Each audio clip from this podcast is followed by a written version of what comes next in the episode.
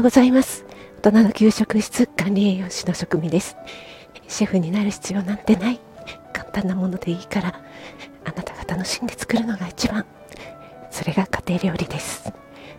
そんな思いで配信しています。はい。ウォーキングしながらの収録になりますがスマホ腕防止のためにスマホは手に持っておりません。ご安心ください今日はですね。アンケートは宝箱だというお話をしてみたいと思います、えー、私はですねオンラインクッキングを開催しておりましてで12月はピアニストで作曲家の秋代ちゃんとそして1月は洋服作家のコモさん。そして2月3月はあかりの気ままにラジオのあかりさんと食かけるアイユルベーダーということで、えー、コラボ企画、えー、4ヶ月連続ということでねやらせていただいてます。そこでえっ、ー、とあきおちゃんの時とそれからコモさんの時両方ですね終わった後にアンケートフォームで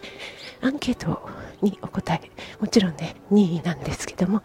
お答えをいただきました。でそのアンケートの内容というのが本当にあの私のね今後どういうふうに進めていったらいいかということのね次のステップに進むための、えー、アイデアとか参考になることがたくさん詰まっています。詰まっていました、えー、そのことについてねお話ししてみたいなと思います。まあいろいろなねご意見があるんですけども今日はですね一つのことについて取り上げてみたいと思います。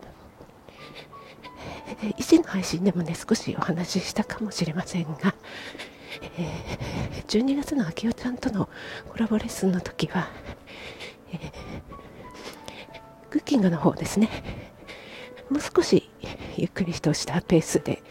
やっていただけると一緒にね作る時にちょっと早いように感じましたというご意見をいただきました。で秋代ちゃんのピアノの演奏の部分は、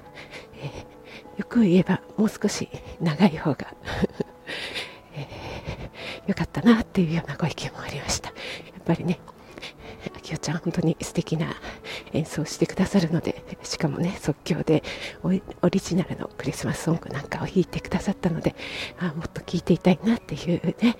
気持ち本当によくわかりますね。はい。で1月はですね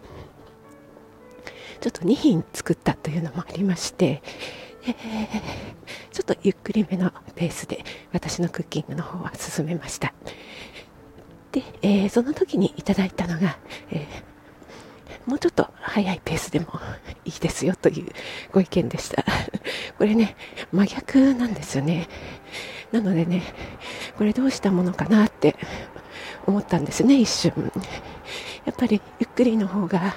分かりやすいですっていう方に合わせるとですねもうちょっと早い方がちょっと間延びしちゃうっていうねところもありますしやっぱり事前にレシピをお渡ししてるので、まあね、日頃料理をされている主婦の方だったら、まあ、レシピを見れば作ろうと思えばね作れるんですよね。はいなのでそれをオンラインクッキングでどう見せるかっていうねそういったところの課題がね見えてきたなと思いますでこれ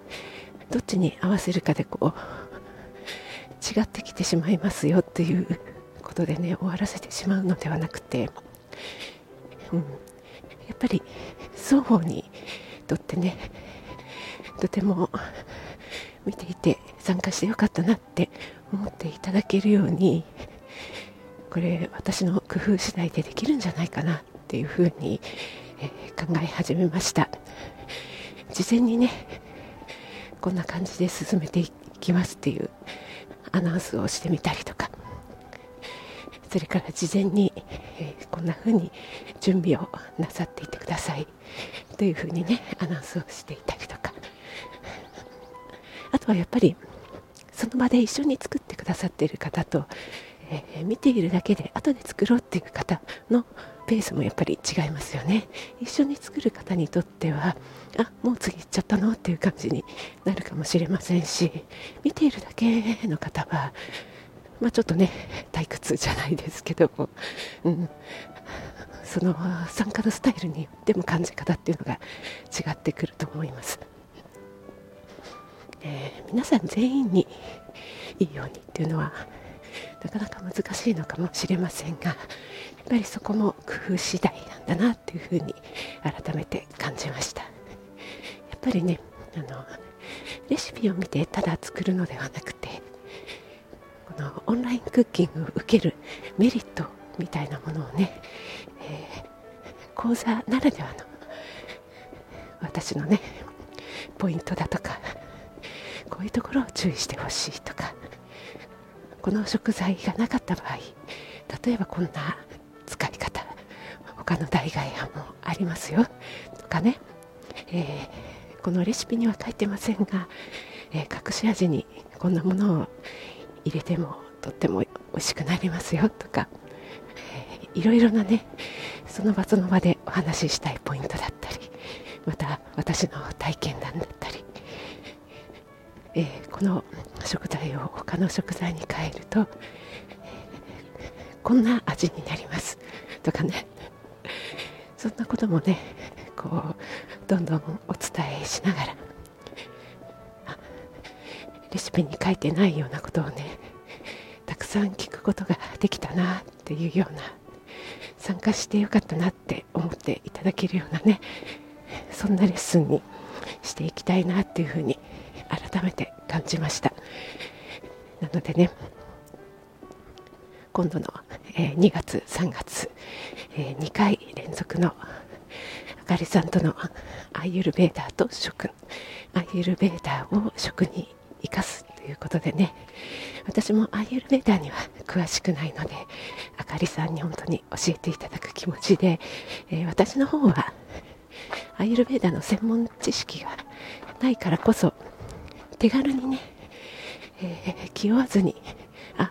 こんなところから始めてみてもいいのかなっていうようなレシピをねご紹介できるように今試作の方も進んで